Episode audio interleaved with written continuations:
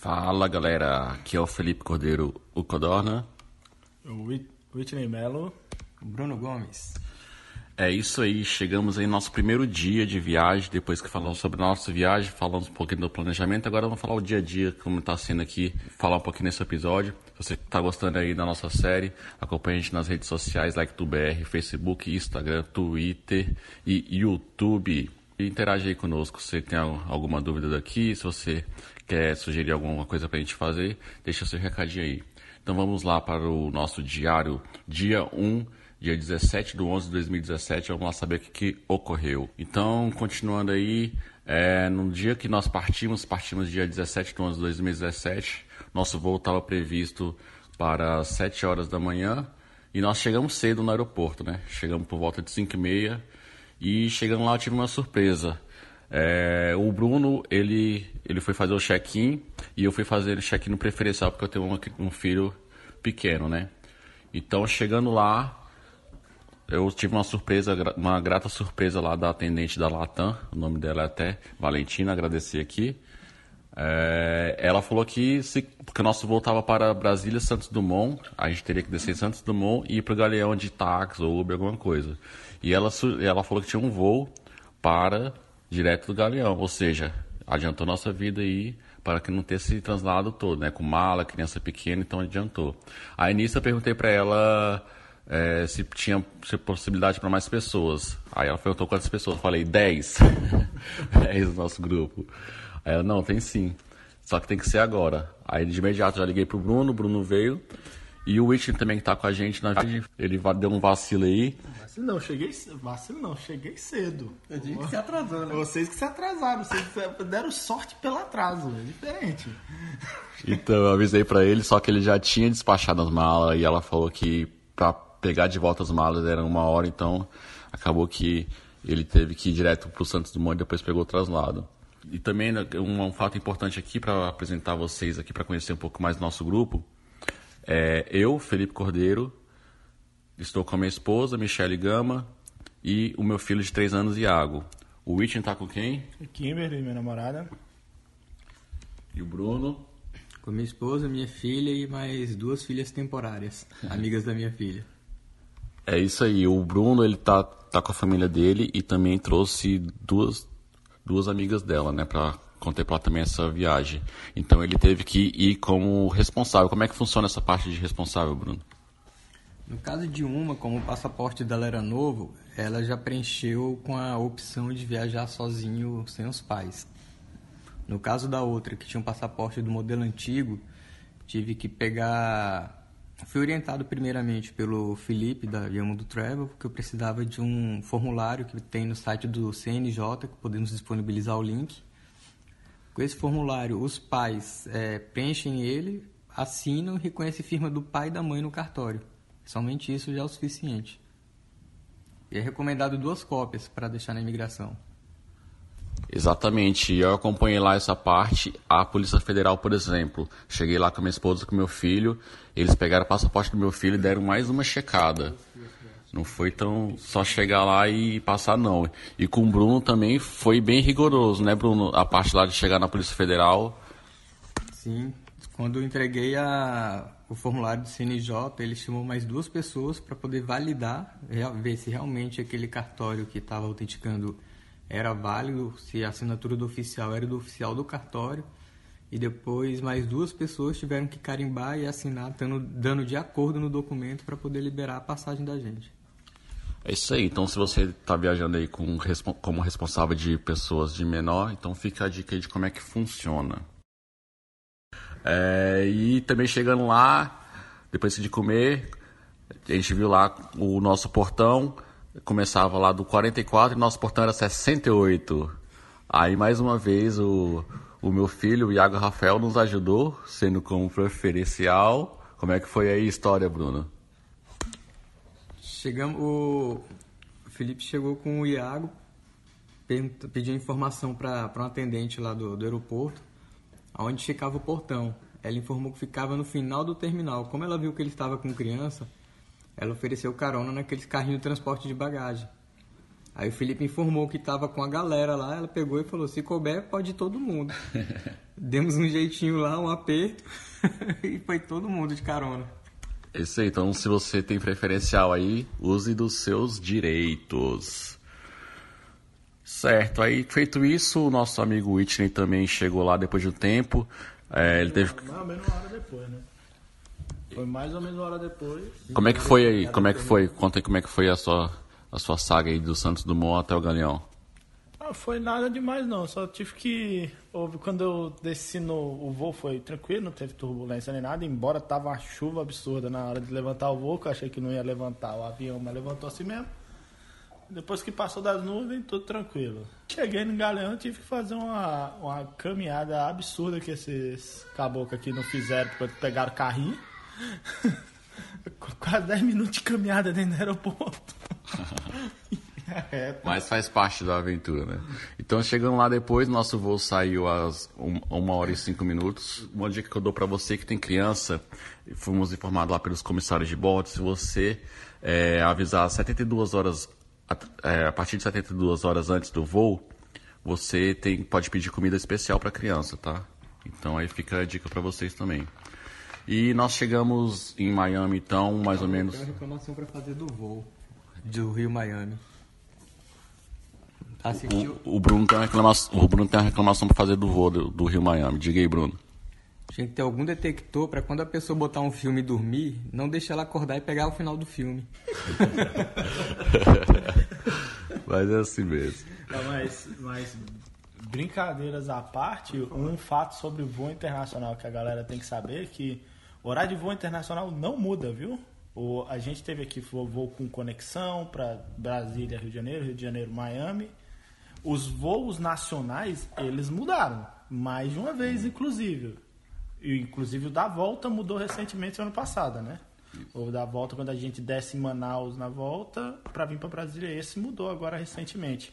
Mas o voo internacional não muda de horário. A galera pode ficar achando às vezes que o voo internacional pode vir a mudar, mas é bem difícil mudar só se der algum problema bem sério mesmo. Eu mesmo que vi. É, sendo que assim, a mudança foi pouca. No máximo acho que foi 5, 15 minutos, né? Foi 15 minutos 15 na vinda e 5 na volta. É, mas aí fica a dica para vocês. Mas também eles dão a opção. Se mudou, você aceita ou não, né? Aí você fica do seu critério. Mas como a mudança é pouca, não tem porquê a gente não ter concordado, né?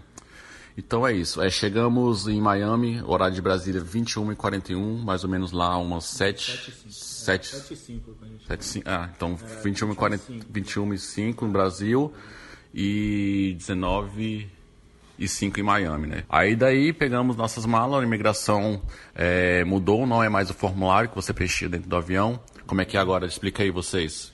Tá bem mais tranquilo, você vai no terminal com o token, preenche as informações, aí no final do processo, depois da digital e a foto, imprime um ticket com a sua imagem, todo em branco ou com um X. No meu caso, que eu preenchi 5, dois saíram ok e três saíram com X. Aí como estávamos em grupo e, e, como família todos, aí todos tivemos que ir na cabine, só que estava super vazio lá a imigração, foi coisa de cinco minutos. Chegamos lá, entreguei o papel para mulher perguntando se havia algum problema, que deram X no, nos outros, inclusive um que deu X foi o meu, que já vi em 2015. Aí ela liberou as duas que, que passaram ok pegou o passaporte do, dos três que ficaram com um X, olhou. Só olhou o nome no passaporte, perguntou quem era quem, aí liberou todo mundo. Eu não tive problema nenhum não. O meu passou reto, mas é. mais porque pelo menos o, o meu nome e o nome da minha namorada é nome, são nomes americanos. Eu acho que o cara bateu o olho, não é. deve nem ter lido. Ele bateu o nome Whitney e Kim, ele, pra ele deu ok, pode passar, tá normal. É, no meu caso, teve um, um X no nome no, da minha esposa, Michele. Aí depois eu fui descobrir que aconteceu isso porque ela já tinha um passaporte já na época de solteiro, né? E agora mudou o nome e o novo passaporte foi de casada. A gente só explicou para ele, não precisou de certidão de casamento nem nada. Só explicando para ele a situação, estava lá com o nosso filho, falou, aí expliquei que era o nome antes de casar e tal, tranquilo, entramos tranquilo. Passada aí a imigração, já estávamos dentro do, dos Estados Unidos. Passagem liberada, tudo passaporte liberado, tudo liberado. Então, fomos para trás da locadora. A locadora foi uma coisa, uma dica boa que a gente pode dar para as pessoas, hein? Pra, nós fizemos nossa reserva, né, em um site. Levamos duas SUV.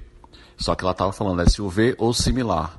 Só... O similar deles é um hatch. O similar. O similar deles é um hatch. Só para deixar isso claro. É, o custo do carro, né, a gente preferiu pegar, arriscar no SUV, pegar SUV, né? Só que aí não tinha, aí chegando lá, nós conversamos lá com o cara para fazer um upgrade. Explica aí vocês como é que foi o upgrade. Então, o, o carro que nós pedimos eram duas SUV grandes, por conta, justamente por conta de malas. Só que nós somos 10 pessoas, o grupo. Aí o rapaz, assim, ele foi bem sincero com a gente. Ele falou que os carros que tínhamos feito a reserva não tinham, mas que tinham um similar, que era um hatch.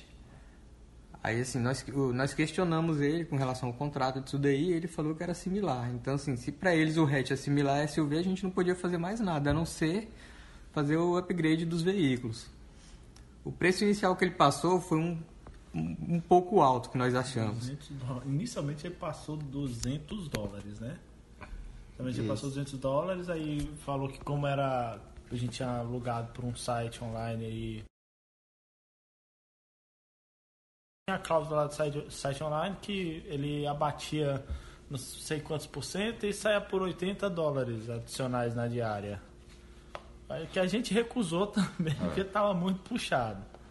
E, ia ficar inviável, ia sair muito, praticamente o dobro, né? Não, ia sair um, ia sair um carro adicional é. para cada um das, das, três famílias, que viemos em três famílias. A gente, na insistência de brasileiro, falamos que não, que ficava ruim pra gente.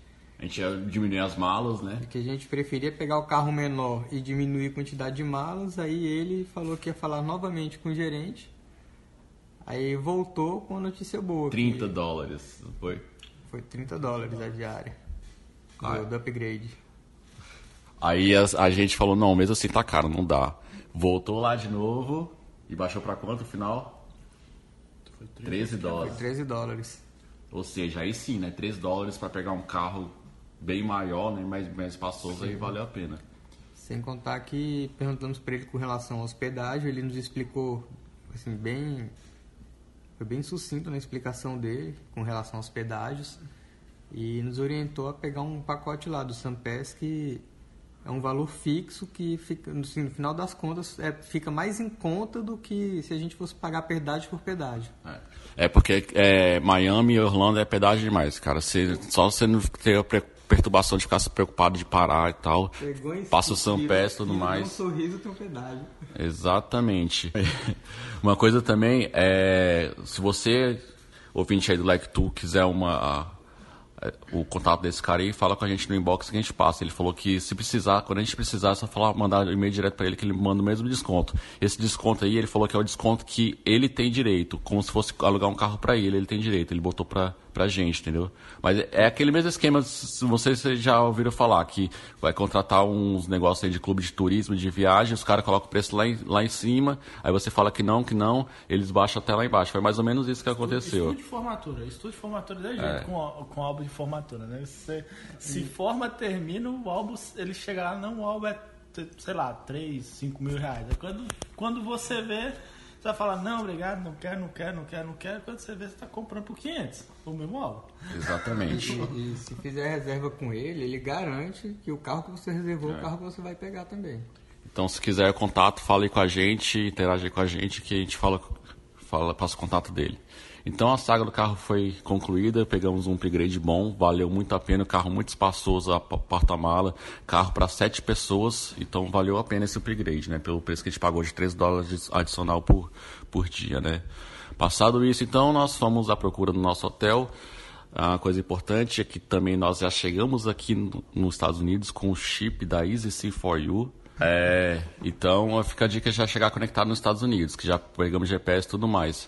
Aí depois disso foi mais só achar o hotel, né? Achar o hotel e o cara do hotel trollou a gente quando a gente perguntou um lugar bom para jantar com a família. É, mandou um tal de Cherve lá que tinha um Parecia povo dançando e tal, mas no final a gente achou, achou uma comida mexicana lá que deu certo, né? Pra quem, pra quem é de, conhece aqui o distrito, lá o Distrito Federal, onde a cidade que a gente reside, vai se lembrar brevemente do Inferno e Mar, que era o codinome de um tal de Sertão e Mar lá, um restaurante. Então, aí depois a gente achou, é rico, era rico o quê? O nome do, do restaurante que a gente foi, do mexicano? Tacorico. Taco Rico, então. Aí a gente pediu umas coisas a mais lá que não sabia pedir direito, mas todo mundo matou a fome que era o importante, né? O problema é que o negócio era bem servido e teve gente que pediu dois pratos achando que um só não atendia. Quando chegou o primeiro, o cara entrou em desespero. Porque sabia que ia vir mais um.